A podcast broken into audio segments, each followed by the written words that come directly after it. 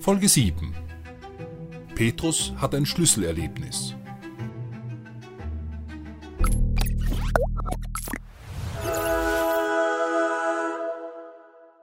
Die letzte Folge endete mit folgender Zusammenfassung. In Matthäus 16 sagt Petrus etwas über Jesus und Jesus sagt etwas über Petrus. Die Versuche, Petrus aus diesem Dialog hinauszudrängen oder das Wort Fels umzudeuten, als meinte es Jesus oder das Christusbekenntnis, haben wir gleich in mehrfacher Weise scheitern sehen. Hier setzen wir noch eines drauf. Denn sogar wenn wir das Wort vom Felsen nicht hätten oder seine Bedeutung nicht kennen würden, dann hätten wir im Fortgang der Passage ein klares Bild von der Aufgabe des Simon Petrus. Das Attribut des heiligen Petrus schlechthin sind die Schlüssel. Die Schlüssel zum Himmelreich, wie Matthäus 16 festhält. Und weil vielen gar nicht so klar ist, was diese Schlüssel oder das Himmelreich bedeuten, ist aus Petrus häufig ein Pförtner für das Leben nach dem Tod geworden. Eine Verzerrung und Verkürzung, wie wir sehen werden. Was bedeuten die Schlüssel hingegen wirklich? Luther winkt gleich ab. Was die Schlüssel bedeuten oder dass Petrus die Schlüssel bekommen hat, müsse gar nicht gesondert diskutiert werden. Es sei nicht signifikant, denn auch den anderen Aposteln werde an anderer Stelle, Matthäus 18, die Vollmacht zum Binden und Lösen gegeben. Aber Luther irrt. Nicht was das Binden und Lösen betrifft, sondern weil er annimmt, mit dem Schlüssel sei nur in anderen Worten das Gleiche gemeint. Das ist aber nicht der Fall. Um die Schlüssel zu verstehen, müssen wir im Jüdischen nach dem Ursprung des Bildes forschen – und wir finden die Parallele im 22. Kapitel des Propheten Jesaja. Dort wird Schebner, der untreue Palastvorsteher, aus dem Amt gejagt. Er wird durch Eliakim ersetzt und dieser erhält nun die Schlüssel des Hauses Davids. Nach dem aramäischen Targum, also der ursprünglich oralen, dann niedergeschriebenen Übersetzung und Auslegung der hebräischen Bibel, bezeichnet der Schlüssel den Zugang zum Heiligtum und die Herrschaft über Israel. Die Schlüssel haben also eine priesterliche wie auch eine königliche Dimension. Eliakim ist gleichsam ein Priesterkönig. Gott nennt ihn mein Diener, wie die anderen religiösen und politischen Anführer Israels. Die Schärpe, die er trägt, hat möglicherweise einen priesterlichen Unterton. Eliakim soll Vater der Einwohner Jerusalems sein. Der Schlüssel wird ihm auf die Schulter gelegt. Dies bedeutet eine königliche Würde, denn die Regierung wird nach biblischem Sprachgebrauch geschultert. Als Pflock steht er für Stabilität und Sicherheit.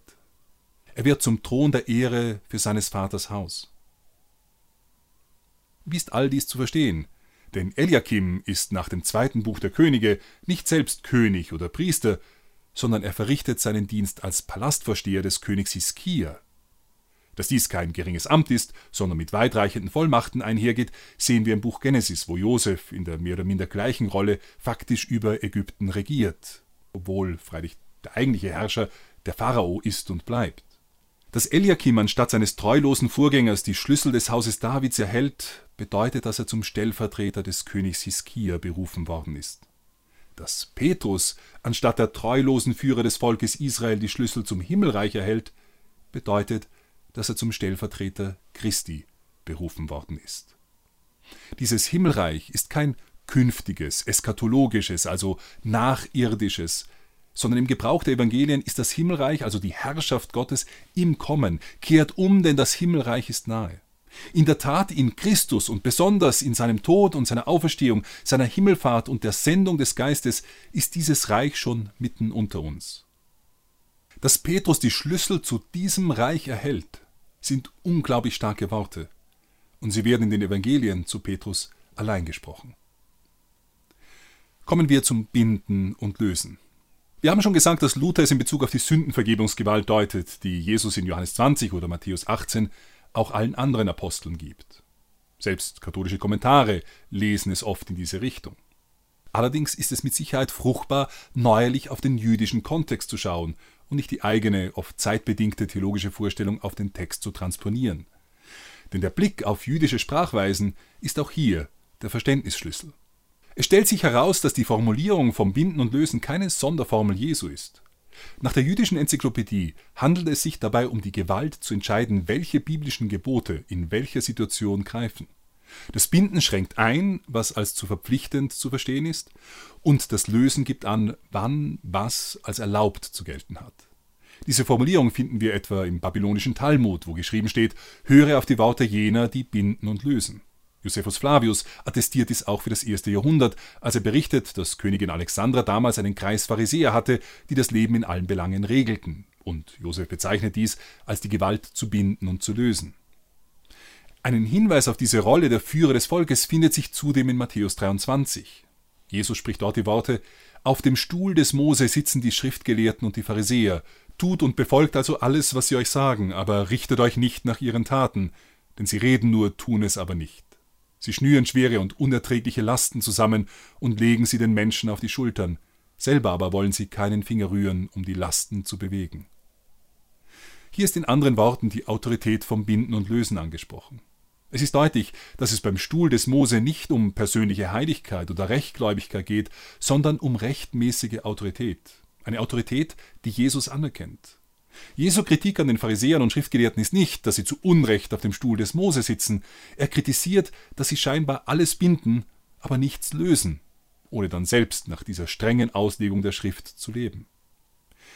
Diese Kritik Jesu können wir nach den Erfahrungen der letzten 2000 Jahre vom Stuhl des Mose durchaus auch auf den Stuhl Petri, den heiligen Stuhl, wenn man so will, ausweiten.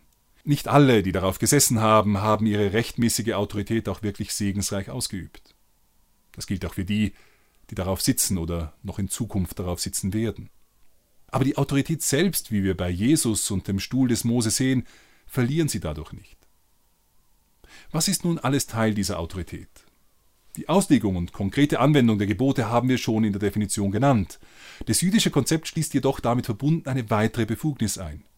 Jene auf dem Stuhl des Mose definieren Rechtgläubigkeit und damit auch, wer zur Gemeinschaft gehört. Heschmeyer sieht hier im Binden und Lösen, welches Petrus gegeben wird, die Grundlage für die Definitionsgewalt in Fragen der Lehre, wie auch die Exkommunikationsgewalt. Es ist richtig und wichtig anzumerken, dass diese Autorität allen Bischöfen als Nachfolgern der Apostel zukommt. Sie alle erhalten ja diese Vollmacht in Matthäus 18. Doch dass sie Petrus eigens zugesprochen wird, kann im Zusammenhang mit der Schlüsselgewalt, dem neuen Namen und den anderen schon besprochenen Umständen nicht bedeutungslos sein. Petrus ist ein Apostel, die anderen sind Apostel, aber Petrus ist zu einem besonderen Dienst an den Aposteln selbst und damit der Kirche als Ganzes bestellt. Wie weit dieser Dienst zu verstehen ist, erkennen wir im Zusatz, was du binden wirst, wird auch im Himmel gebunden sein. Hier stoßen wir tatsächlich nun auch noch auf die biblische Grundlage für das Charisma der Unfehlbarkeit. Petrus und die Apostel, die mit ihm Apostel sind, binden und lösen. Und dieses Binden und Lösen missverstanden nicht als etwas Zukünftiges, sondern als Auslegung von Gesetz und Lehre, wird im Himmel scheinbar ratifiziert oder theologisch vielleicht exakter, es wird vom Himmel derart begleitet, dass sich im Binden und Lösen der Apostel der tatsächliche Wille des Himmels widerspiegelt.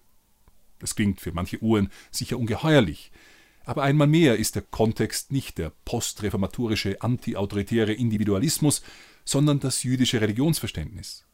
Auch die Sanhedrin konnte jeden Tag binden und damit zum Fasttag erklären.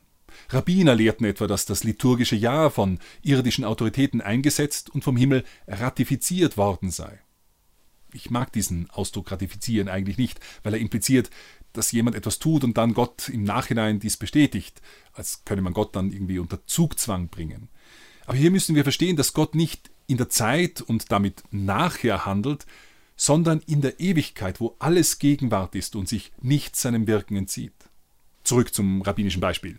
Das liturgische Jahr, das also der Himmel ratifiziert, mag dem modernen Menschen trivial erscheinen. Aber im Judentum regelte das liturgische Jahr in vielfacher Weise Gebote und Verbote und damit die Gerechtigkeit des Einzelnen vor Gott. In Fragen der Lehre und der Schrift besaßen traditionell die Leviten die Auslegungsgewalt, und ihr Fehlen wurde als Verlust für das Volk beschrieben. Lange Zeit lebte Israel ohne den wahren Gott, ohne einen belehrenden Priester, ohne Weisung. Das Wort der Priester hatte Gültigkeit und man musste sich daran halten. Man darf von dem, was sie verkünden, weder nach rechts noch nach links abweichen. Diese Formulierung ist ein Spiegel für die göttlichen Weisungen selbst, von denen ebenfalls nicht rechts oder links gewichen werden darf. Wie viel dem Wort des hohen Priesters an Gewicht beigemessen wurde, zeigen die Evangelien selbst, und zwar an einer Stelle, wo man vielleicht deren Unfehlbarkeit rechtens anzweifeln müsste. Es geht um die Verurteilung Jesu. Wenn die Anführer des Volkes Jesus so schlecht behandelten und später auch die Jünger noch schlecht behandeln werden, dann kann man doch unmöglich von deren Unfehlbarkeit sprechen. Doch Johannes lässt im elften Kapitel Kaiaphas sagen, ihr bedenkt nicht, dass es besser für euch ist, wenn ein einziger Mensch für das Volk stirbt, als wenn das ganze Volk zugrunde geht.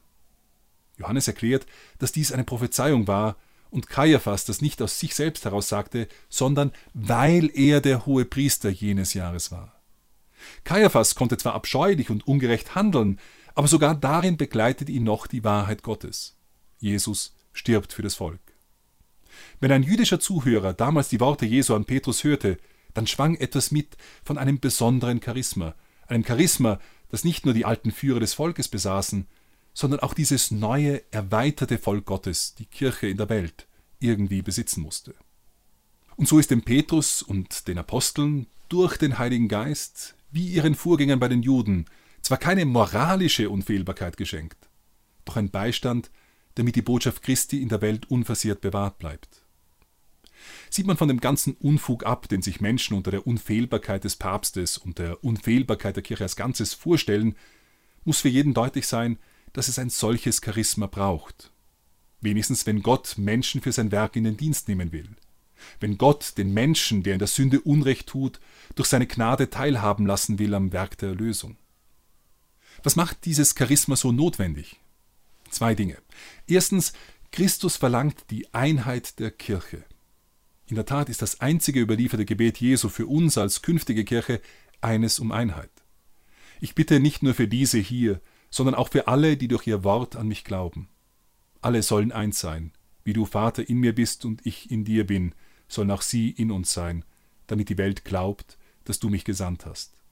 Und ich habe ihnen die Herrlichkeit gegeben, die du mir gegeben hast, damit sie eins sind, wie wir eins sind, ich in ihnen und du in mir. So sollen sie vollendet sein in der Einheit, damit die Welt erkennt, dass du mich gesandt hast und sie ebenso geliebt hast, wie du mich geliebt hast. Einheit ist kein Bonus, keine Option, kein wünschenswertes Ziel. Es ist nach diesem Gebet eine Bedingung für den Erfolg der Sendung. Folglich ist nicht nur die Zersplitterung in unzählige Denominationen ein Skandalon, ein Stolperstein, sondern auch Schisma und Parteiungen innerhalb der Kirche. Und sie sind ein Skandalon seit den Anfängen, wie die Warnungen des Paulus zeigen. Zweitens, Christus verlangt den rechten Glauben an ihn und den, der ihn gesandt hat. Jesus sagt, ich bin der Weg, die Wahrheit und das Leben. Petrus warnt vor falschen Lehrern, welche die Einheit im Glauben durch Abspaltungen und Heresien zerstören, und er sagt voraus, dass wegen ihnen der Weg der Wahrheit leiden wird. Paulus fordert seinerseits, Titus solle am Wort, das ihm gelehrt wurde, festhalten und die gesunde Lehre lehren. Auch im zweiten Brief an Timotheus warnt er vor der Zeit, in der Leute sich dem Uhrenkitzel neuer Lehren zuwenden und die gesunde Lehre nicht mehr ertragen wollen. In der Kirche muss also Einheit in der Wahrheit herrschen. Und genau dafür ist der Dienst des Petrus notwendig. Einspruch würden an dieser Stelle evangelische Christen mit allem Nachdruck sagen. Und ihre Alternativen zum Papst als Garant der Einheit und Wahrheit sehen wir uns in der nächsten Folge an. Universe.